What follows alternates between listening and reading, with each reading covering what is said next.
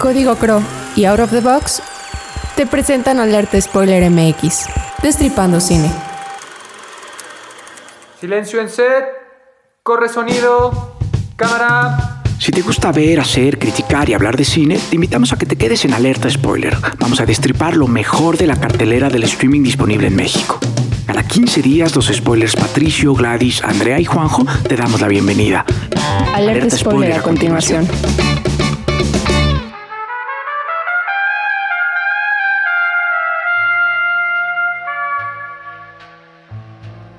Hola a todos, me da muchísimo gusto saludarles. Un episodio más de Alerta Spoiler MX. Yo soy Juanjo y como los martes de cada 15 días saludo con muchísimo gusto a Gladys. ¿Cómo estás Gladys? Hola Juanjo, muy bien. Aquí disfrutando como siempre su compañía.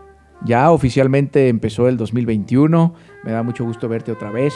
Les felicito a Gladys y a Pato por un premio reciente en, en cortometraje ya nos platicarán más, pero eh, los felicito ampliamente. Pato, ¿cómo estás? Pues de maravilla con esta noticia de que uh, el trabajo es reconocido y, y, puede llegar como a más gente cada vez más. Me encantará y nos encantará a todos que cuando se pueda, cuando esto ya se pueda y termine su ruta festivalera, nos compartan el link para que a través de las redes sociales Andrea nos haga el favor de compartirlo. Andrea, a la distancia, en tu casa, guardada, protegida, pero ¿cómo estás? Hola muchachos, todos los muchachos, los mis muchachos spoilers y muchachos audiencia. Hoy estoy a la distancia porque no sé si es gripa o es COVID, pero estoy un poco enferma, entonces ustedes disculparán ese sonido un poco mocosiento en mi voz, pero aquí estoy. No, entera esperemos, y hablando Ah, sobre no pasa cine. nada. es- esperemos que sea una gripa normal de esas a las que estábamos acostumbrados. Y sin más, eh, ¿les parece bien que escuchemos el tráiler de Burning para empezar con esta película? Vamos a escuchar. Vamos. De lujo. El hambre pequeña y el hambre grande. Shang Dong Lee, novelista, profesor y director de cine, nos cuenta la historia de Jong Soo, un recién graduado joven escritor que se encuentra con una chica que era su vecina en la infancia. Ella le pide cuidar a su gato para irse a viajar buscando satisfacer su anhelo de conocer el mundo. Shin Ha-mi regresa de su viaje con un misterioso personaje que parece poseer tantos bienes materiales como se pueden desear. Dentro de él se esconde un anhelo de destrucción en el que los personajes se pierden como dentro de un vórtice. Un viaje misterioso y contemplativo de los deseos humanos inspirado en un cuento corto de Haruki Murakami, con un tono muy al estilo de Faulkner, que mantendrá nuestras emociones latentes.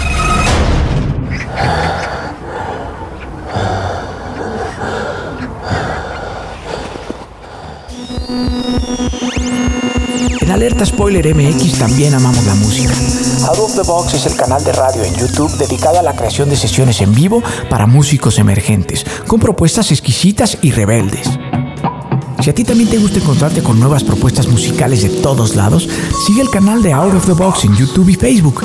Entérate de las nuevas sesiones a través de Instagram y Twitter en arroba Out of the Box Crow. Out of the box. Escucha local. Piensa out of the box. Continuamos. Muy bien, Burning, una película coreana que les voy a contar un poco mi experiencia. Empezó lenta, eh, cuando vi el tiempo de duración y el ritmo que llevaba, me preocupé, me preocupé porque dije, ¿qué va a pasar conmigo estas 2 y 20 horas? ¿no?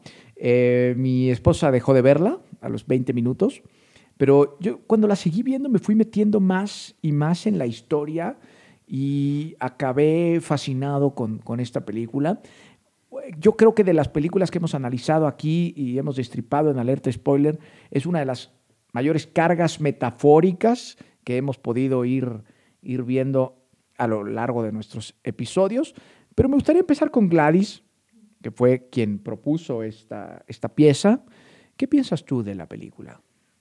Pues como lo dices, así yo la propuse y a mí me parece maravillosa, ¿no? Por muchas cosas. Una, porque está inspirada en un cuento corto de Haruki Murakami, un eh, escritor japonés que a mí me encanta.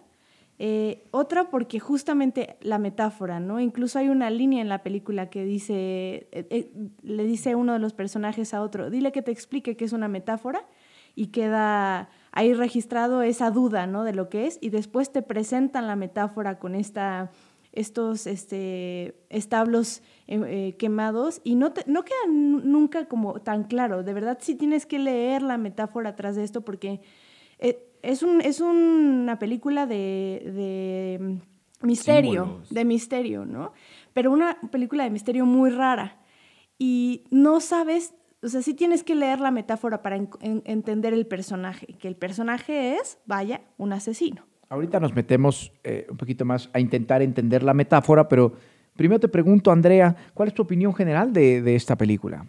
A mí me pareció extraordinaria por un elemento que a mí me parece admirable en las películas que lo tiene, que es la lenta cocción, ¿no? Que, mencionabas tú al principio que te parecía lenta y, y, bueno, creo que a todos indiscutiblemente nos parece, pero lo que me gusta de este tipo de películas que no se apresuran en desarrollarse es que a propósito dejan algunos cabos sueltos a la imaginación de manera que el espectador es quien decide lo que pasa o no pasa en la película. Hay personas que no lo aguantan porque necesitan que dentro de los primeros 15 o 20 minutos la película se explique o explique el motivo o su intención.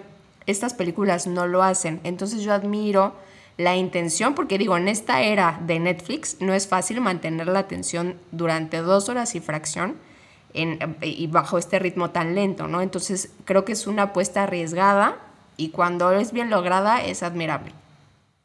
A mí también me parece admirable. Pato, ¿cuál es tu opinión general de la película?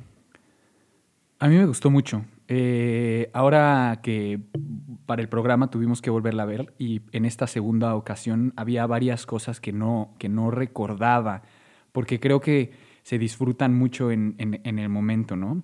Eh, hablamos de la duración y, creo que es, me, suena bien interesante que nos refiramos a eso cuando está basado no en una novela precisamente de Haruki Murakami, que sus novelas, pues vaya, son extensas y bastante amenas, a mi, a mi parecer, y de lenta cocción, justamente como esta película, pero está basado esto en un cuento corto y, aquí me quiero, quiero detener un poco porque me parece bien curioso cómo eh, hay en repetidas ocasiones el cine este, hace trabajos de cuentos cortos y salen piezas largas, ¿no?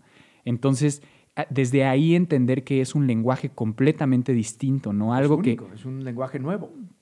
Exacto, entonces eh, muchas veces nos, nos ponemos a criticar la película desde nuestra perspectiva del libro cuando, bueno, es distinto, ¿no? Entonces, partiendo desde ahí, eh, quería hacer como ese pequeño paréntesis en cuanto a la duración. Me pareció brillante, ¿no? La fotografía me encantó, eh, súper de lenta cocción, bajo esta idea de contemplativa. Es el mismo director de fotografía de Parásitos, ¿no? De esta otra película eh, bastante aclamada de hace un año, creo, un par de años. Hace un año, hace un año. De la fotografía voy a hablar un poquito más adelante porque hay una secuencia particular que quiero analizar contigo. Era un atardecer muy particular. Pero Gladys, ¿qué me cuentas tú? Sí, quería un poquito ahondar en lo del, en lo del tiempo, ¿no? De que nos parece lenta, pero creo que esta es una de las pocas películas en donde los personajes los saboreas de una forma su crecimiento y es, es más importante el personaje y cómo va dándote a entender cómo es cada uno de ellos que en sí lo que hace cada uno de ellos. Y eso es lo que yo saboreo más de la película, ver a esta chica y a estos dos chicos eh, desarrollándose de una forma que no la ves venir, no, no los puedes leer, además de que son una cultura diferente a la nuestra, es una forma muy poética de ponerlos. No son personajes con los que te topas todos los días en la calle. Y eso es lo que yo creo que brilla tanto en esta película en particular. Y por eso se puede sentir lenta si no te gusta ese lado del cine de ver y entender al personaje, no solo la historia. A mí la lentitud del cine me, fascina, me, me, encanta, pero sí la tienes que ir agarrando. Hay un tema con las clases sociales de los personajes en el que también me quisiera meter, pero Andrea, tenías, tenías una opinión por ahí. Sí, quería rescatar tanto comentario de Gladys como de Pato. Bueno, primero el de Pato que, habla, que habla precisamente que está basado en un corto, un cuarto, ay Dios mío, un cuento corto. Eh, pues solo quería reconocer que muchas veces la gente cree que es muy fácil eh, hacer una película que esté basada en un libro o un cuento, ¿no? Cuando realmente aquí tiene un mérito impresionante porque son dos lenguajes diferentes, el del cine y el de la literatura. Y el de hacer propio el lenguaje de la literatura, más, más bien transportarlo al lenguaje del cine, se me hace algo impresionante en esta película. Y ahora con lo que decía Gladys, de que no son personajes que te encuentras todos los días, yo creo que sí son personajes que te encuentras todos los días, pero que no alcanzas a conocer a fondo todos los días. Porque realmente lo, esta película va sobre los anhelos de las personas. ¿no? O sea, el, el, anhelo que tiene cada uno de los personajes es lo que no alcanzas a conocer realmente de las personas que conoces día a día y es lo que me parece más interesante de esta película. Y al final la, la vida misma tiene su propio misterio, ¿no? De, de, to, todos tenemos en nuestras búsquedas, esto parte al final de una historia de, de, un posible amor que inclusive se va y regresa, y, entonces, eh, y ahí empieza todo, todo este suspenso. Eh, Pato, ¿tú, ¿tú qué opinas? Justamente esa, esa idea quería aportar que a mí también me parecen personas muy muy de la vida cotidiana.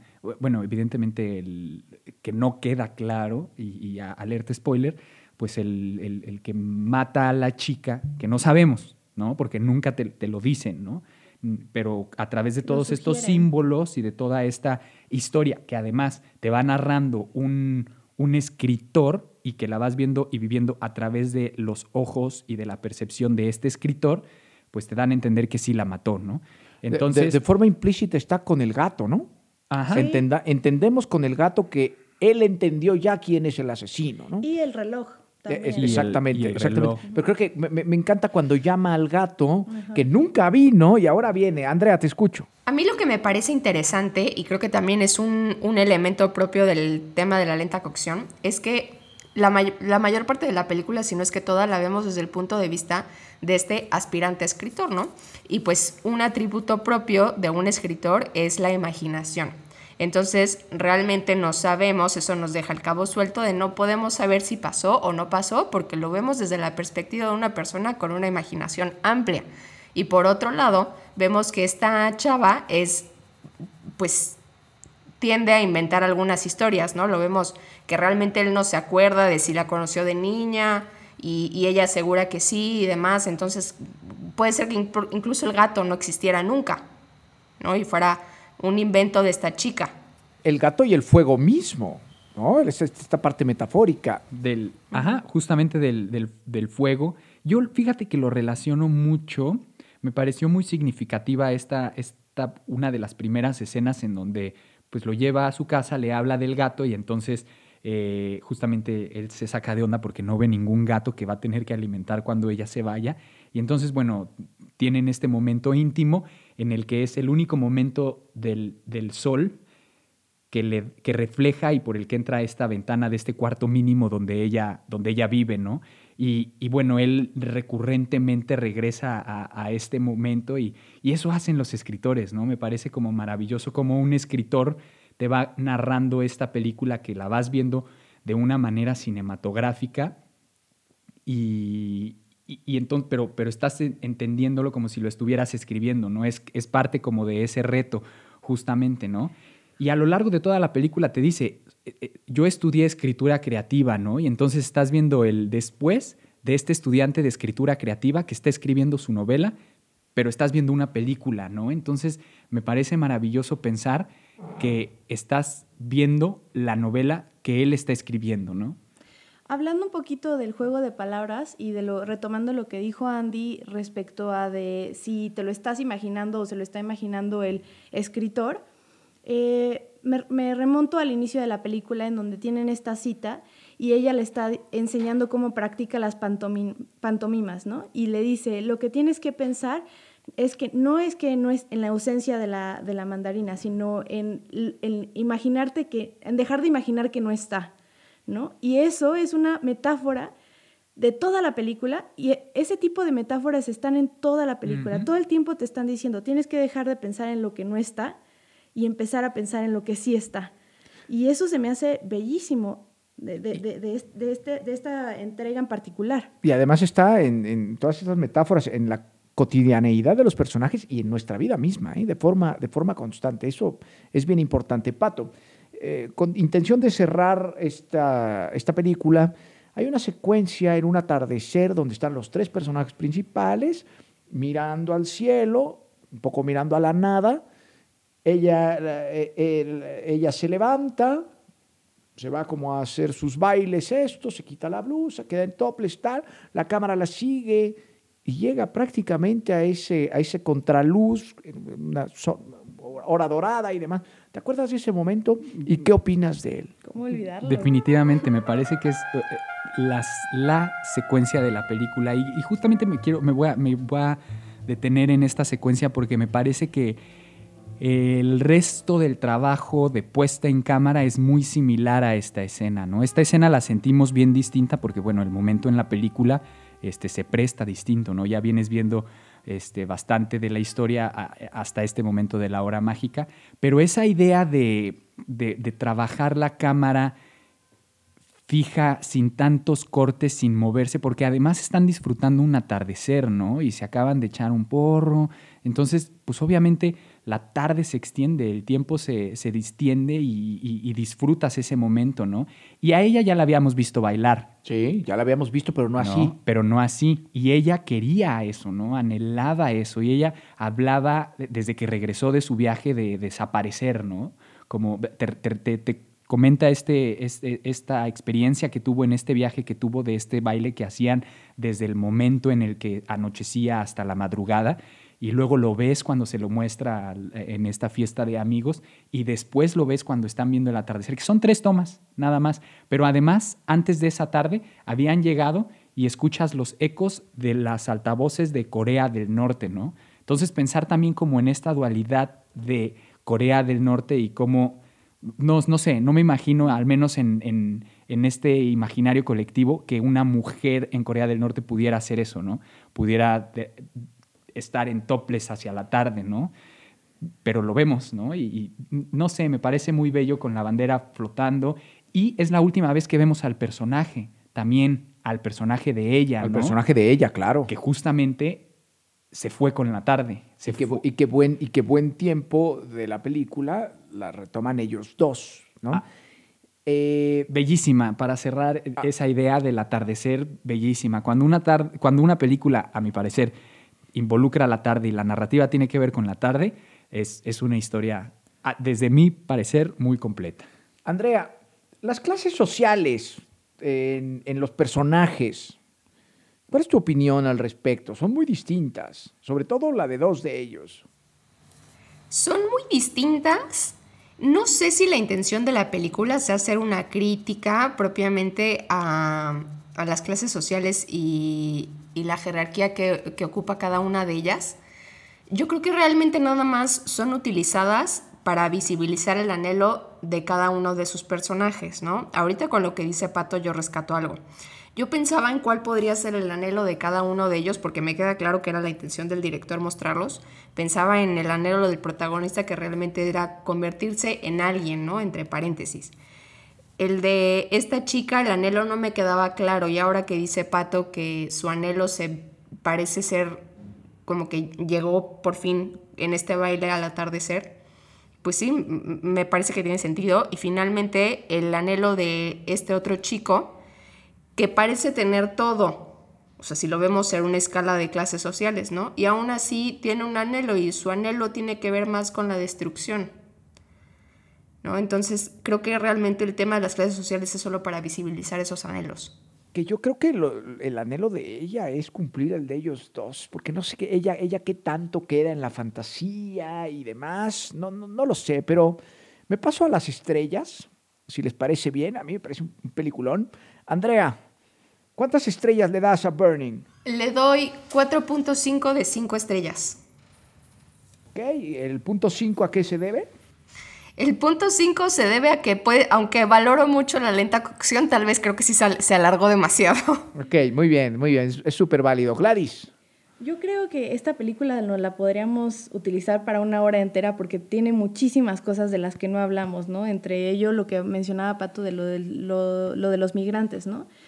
Yo por eso le doy un 5, porque siento que es una de esas películas que la ves y la ves y la ves y vas a encontrar algo nuevo porque está llena de cosas. Lo que decía también Andrea de, de la literatura, vemos al Great Gatsby mencionado, a Faulkner. Entonces, no hablamos de muchísimas cosas.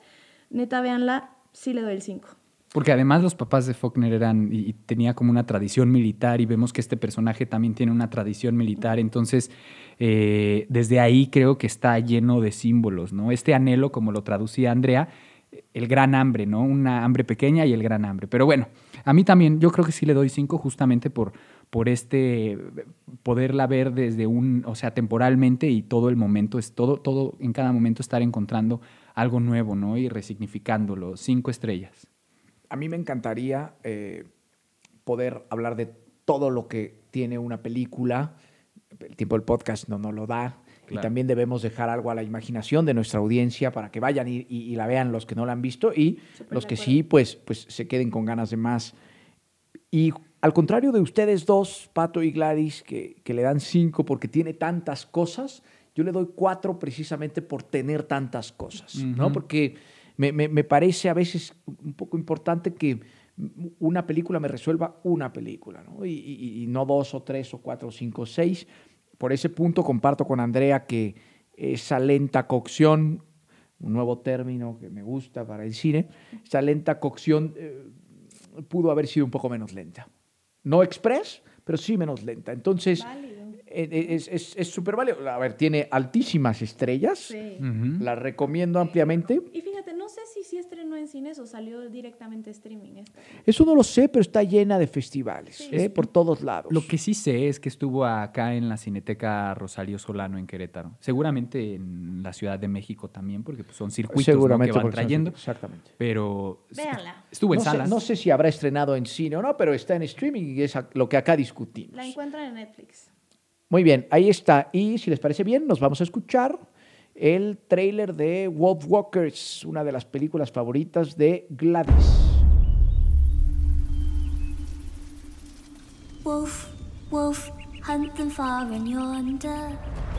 Wolf Walkers. Amistad, magia y feminismo en la nueva entrega de Cartoon Saloon. Los creadores de las cintas The Breathwinner, Song of the Sea y The Secret of Kells. You're a wolf walker. You're a wolf when you sleep. Envuelto en el folclore de la Irlanda de 1650, la cinta de los directores Tom Moore y Ross Stewart nos regala 103 maravillosos y boscosos minutos de una mágica historia de amistad entre dos pequeñas niñas irlandesas que logran, a través de la empatía, conectar con sus dos mundos. Uno el de los humanos y otro el de los Wolfwalkers, humanos que cuando duermen transfieren su alma a la de un lobo. off.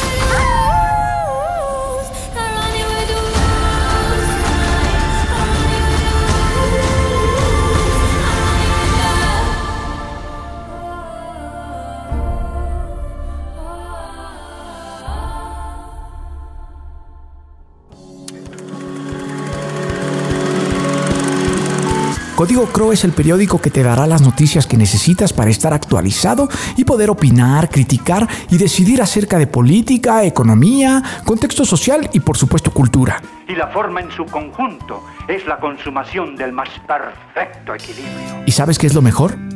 Es gratuito.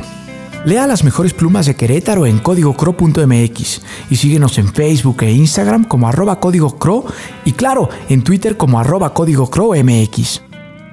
Además, cada viernes encontrarás la columna oficial de Alerta Spoiler MX, donde no buscamos spoilearte, pero sí enamorarte del cine. Destripando cine. Muy bien. Y aunque pareciera que voy a empezar por Gladys, esta película de animación disponible en Apple TV, parece una genialidad de película, quisiera escuchar a Andrea. ¿Qué opina de esta película? Pues coincido totalmente, me pareció genial, o sea, pasé un momento increíble y quiero iniciar con el comentario de que creo que a veces los grandes estudios, grandes estudios le hace, o sea, me refiero a Pixar, acaparan todos los reflectores y vemos como estos pequeños estudios, porque creo que Cartoon Saloon, que es el estudio que, que crea Wolf Walkers, tiene otras películas, pero no muchas más tiene unas propuestas interesantísimas y pasan por debajo del radar porque no logran acaparar toda la atención como lo logra Pixar. Entonces, a mí me gustaría preguntarles a ustedes a qué creen que se deba esta, eh, o sea, esta manera de acaparar. Me refiero a Pixar, propiamente hablando. A ver, yo, creo que tiene una época de exhibición afortunada y desafortunada, ¿no? Afortunada porque pues, está en streaming, es de Apple TV y para allá iba y está creada para eso.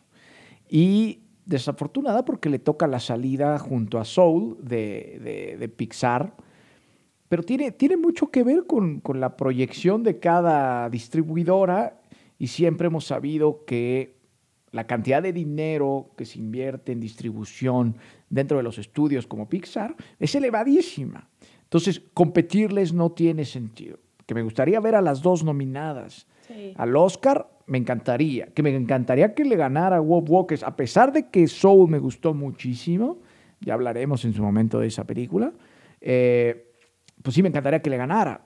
La animación, la forma y, y todo me parece exquisita, los dibujos fabulosos.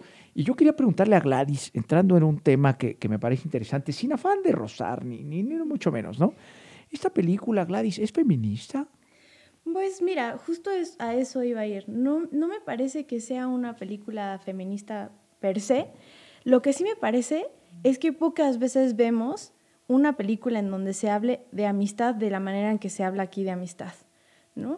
Los que me conocen acá, pues saben que me encantan los animales. Obviamente, pues por eso también me encanta la película. Pero particularmente lo que más me gusta es ver, eh, es una película que habla de, de la, la, la, ¿cómo se dice? Lo que estamos viviendo ahorita, de que nos separan, es la separación entre nosotros, siempre estarnos comparando. El mismo presidente, fifís, chairos, negros, blancos, hombres, mujeres. Como ¿no? siempre se ha comparado, como a él en su momento se le comparó también. Como, sí, claro, el separatismo. Y aquí me parece que es eso, justamente está hablando y está diciéndonos, necesitamos dejar de hacer eso, necesitamos de darnos cuenta que los niños tienen la razón. Un niño tú los pones a jugar y no tienen raza, no tienen religión, no tienen género, ¿no? Y eso es lo que me parece más bonito de esta película. No que sea per se feminista, aunque las protagonistas son dos niñas y son dos mujeres y que son, sí rompen con el estigma de la mujer, porque pues está esta, esta chica que es arquera, ¿no? Y que le dicen, te tienes que ir a guardar porque tú eres mujer y, Y tienes que ir a la limpiar". cocina, ¿no? Exactamente. O sea, ¿no? eso es eso es súper medieval. ¿no? Sí. Bueno, a mí, a mí me pareció que de repente dije, las manda literal a la cocina. Hoy me encantó cómo se sale, pero también de repente cae en la desobediencia, ¿no? Claro. Pero bueno, la, la- la rebeldía exige desobediencia y los grandes cambios se dan a partir de... Y- sin, y- sin y que esto sea un afán de que vayan y desobedezca, ¿no? Pero los niños son, son así, ¿no? Rebeldes. ¿no? Rebeldes sí, desobedientes. A ver, ahí hay una distinción, pero rebeldes está, está padre. Pato, ¿cuál es tu opinión general? Eh, primero, un poco contestando a lo que co- preguntaba Andrea, de por qué creen que, que- que tenga más difusión una película como Soul de Pixar, como un- a diferencia de una película de Wolf Walkers, ¿no? De entrada me parece porque pues estamos una acostumbrados como a, esa, a, ese tipo de animación en el que so- so- son esos dibujos. Y si, nos fijamos, pues es una fórmula, ¿no? Y no que esté mal la fórmula, la, la de Soul a mí me parece también maravillosa, pero la de Wolf Walkers, dentro de la idea de narrativa en cuestión audiovisual, en particular a través de la animación, me parece brillante, ¿no? Estos momentos tensos, los cambios de aspect ratio que hace, eso fotográficamente te está eh, planteando como un- una idea de lenguaje de lo que te quieren comunicar y cómo te quieren transmitir esas emociones. Voy a pausar tantito, explícanos lo de aspecto, por favor, para, para todos, ¿no? Ah, justo cuando se ponían los momentos tensos, eh, si, si nos fijamos detenidamente el encuadre de nuestra pantalla, se hacía como más, más, más reducido, ¿no? Y alcanzábamos a ver como este tipo de enmarcado eh, de los personajes y además también ese aspecto medio temblaba, ¿no? Y todo eso te lo permite la animación, un poco como estar leyendo un cómic, ¿no? Y eh, eso no lo vemos en otro tipo de animación como Soul, vemos otras cosas. Hay otra narrativa, hay otros personajes, hay otros chistes, incluso hay otras interacciones de, de, de los personajes y, y, socialmente cómo se desenvuelven, ¿no? Ahora, eh, eh, eso contestando a Andrea, ¿no? Me parece que Pixar, pues sí, sí tiene todos, está, tiene acaparados los, los reflectores. Que además estamos de este lado. Y, además el dinero que se le invierte a la publicidad de Pixar no se puede comparar. muchas de las cosas están en la distribución porque la fórmula Pixar sigue siendo la misma, ¿eh? a pesar de que solo es una película que, de la que no vamos a hablar porque ni siquiera está en nuestras plataformas todavía Disney Plus, pero... Pero, pero ahí está. Y me parecía prudente como, como mencionarlo, ¿no? No, es una buena comparación. Porque justamente tenemos, y, desde las redes, ¿no? O sea, en las redes está inundado de propaganda de, de donde puedes ver la otra película. Y Wolf Walkers, pues la, la, la conocen nada más los que tienen Apple Plus, ¿no? Apple TV. Apple TV. Entonces, eh, bueno, eso. Ahora, Juanjo mencionó algo de estas actitudes medievales que se ven como reflejadas. Yo coincido con Gladys, no necesariamente es como una película feminista, es una película nada más que nos deja reflexionar sobre estas actitudes medievales que todavía hoy, aún en día, se mantienen, ¿no? O, sea, hace... lo que me da miedo, a mí yo lo decía porque lo que me da miedo es que de repente vayan a castigarla como políticamente incorrecta. Y no quisiera que eso suceda. Tiene elementos feministas, o sea, eso sí que quede claro, tiene elementos feministas, pero me parece que el mensaje trasciende la lucha feminista. Y, y, bueno, Juanjo decía, son actitudes medievales, ¿no? Bueno, entonces la reflexión acá es, hace un par de, un sexenio ni tan lejos, teníamos un presidente que expresidente que decía, no soy la señora de la casa, ¿no? Justo con esta idea voy a decirlo textual como usted lo puso, medieval, ¿no? Sí, bueno, a ver, las actitudes medievales siguen presentes y ese expresidente de los peores que ha tenido México y que me perdone Dios, ¿no? Pero es que es la verdad. Andrea, te escuchamos. Pues yo, yo, quería hacer un comentario que, mm, bueno, el primero va, es un poco independiente de lo que han estado diciendo ahorita. Y mm, creo que la razón por la que me gustó tanto, bueno, una de las razones por las que me gustó tanto, es porque creo que es una combinación, o sea, si, si tuviera que hacerlo así, entre Studio Ghibli y Cartoon Network, ¿no? O sea, Studio Ghibli en cuanto a su, en cuanto a su historia lo que propone y su narrativa y Cartoon Network por la animación. Y, aquí quiero hacer otro comentario respecto de la animación. Yo no tengo nada en contra de Pixar, me parece un gran estudio, realmente lo que, lo que logra es magnífico, este realismo es impresionante, ¿no? Que ves los pelitos de la camisa me impresiona muchísimo. Pero yo en la animación busco otra cosa, yo en la animación busco la manera de transmitir emociones a través de imágenes que tú manipulas, ¿no? O sea, para ver realismo realmente pues veo otro tipo de películas con humanos. No, yo quiero ver la propuesta artesanal que tienen estas animaciones sin demeritar el logro de Pixar, que es impresionante, pero es, esta sí es una apreciación totalmente personal de lo que busco en la animación. Me encanta lo que dices de Cartoon Network, lo no lo había relacionado y es fabuloso. Sí, sí, tienes razón. Es, que, perdón, me parece que tiene que ver con, con eso, ¿no? Con la exploración del medio eh, en, el cómo tú estás utilizando el lenguaje, ¿no? Exacto. Pixar tiene unas historias maravillosas que las ves y la neta te derriten el corazón, ¿no? Pero aquí... O, te emocionan y, está padrísimo. Creo que eh, un poco como comparando, haciendo la comparación a través de Pixar y esta película, más bien de Soul y esta película, eh, la espiritualidad que tiene Wolf Walkers me parece hermosa, ¿no? Es otro de los temas que toca que digo, necesitamos retomar esa conexión con la naturaleza, ¿no? Y aquí te lo están poniendo muy, muy literalmente. Y esa conexión que tienen con la naturaleza incluso se ve en la animación, ¿no? Cuando ella se convierte en lobo, la, animación cambia. Y esta forma de transmitir el... Todos, todos podríamos ser eso mismo. hemos perdido esa conexión que tenemos. Nos estamos partiendo entre nosotros mismos, entre una misma raza. Es lo que me parece más rescatable de la película independientemente de como la historia, independientemente de que ahí haciendo la comparación de que Sol también hable de una cosa espiritual, no logra trascender como trasciende Wolfwalkers en este tema en particular. Y, hablando de esta espiritualidad, me parece bien este, importante retomar, porque habla de eso, ¿no? La película en general de cómo estamos destruyendo la naturaleza sin darnos cuenta del, daño que estamos haciendo y cómo principalmente hemos perdido ese, el, contacto, ¿no? Y, saber, no sé, tengo muchos amigos que, que, correr les cuesta trabajo porque no sabemos respirar, ¿no? Pero para vivir, pues bueno, tienes que saber respirar. Y sin embargo, conocemos de tecnología y sabemos utilizar las aplicaciones y los aparatos, pero hemos perdido lo más básico, que es como esa conexión con la naturaleza. No necesariamente la, la, ajena, sino la, la, propia incluso, ¿no? La de nosotros mismos, que somos, pues somos esa naturaleza, a mi parecer, ¿no? y se representa mucho con el personaje del... No era el capataz, sino era el como el dueño ¿no? de la aldea, el que estaba como conquistando. El monarca. El, monarca, ajá, y el que decía, voy a domar la naturaleza, ¿no? Y a los lobos, y voy a deshacerme de ellos, y voy a generar esta ciudad, ¿no? Y retomando también otra vez eso que decías, ¿no? De la naturaleza y que la naturaleza es parte de nosotros.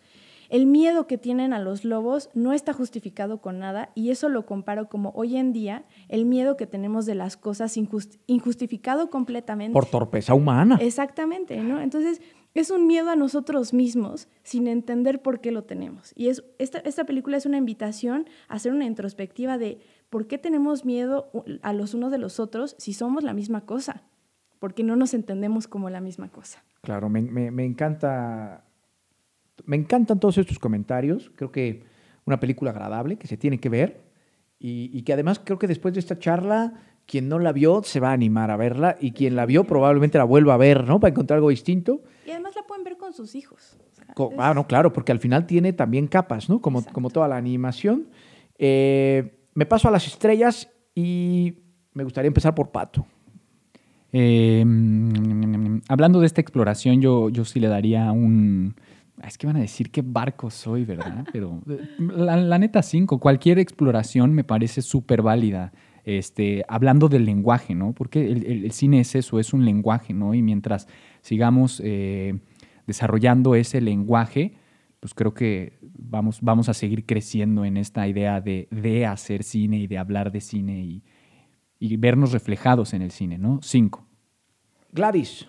Yo le voy a dar cuatro porque me encanta la película, me parece bellísima, pero hay otras películas que me han llegado mucho más que esta. Pero aún así no la castigo por nada, simplemente porque lo que me tocó, otras películas lo, han, hecho más profundamente. Muy bien. Andrea. Yo le doy 5 de 5. Me gustó todo. La historia, la animación, la música es bellísima. Me encantó.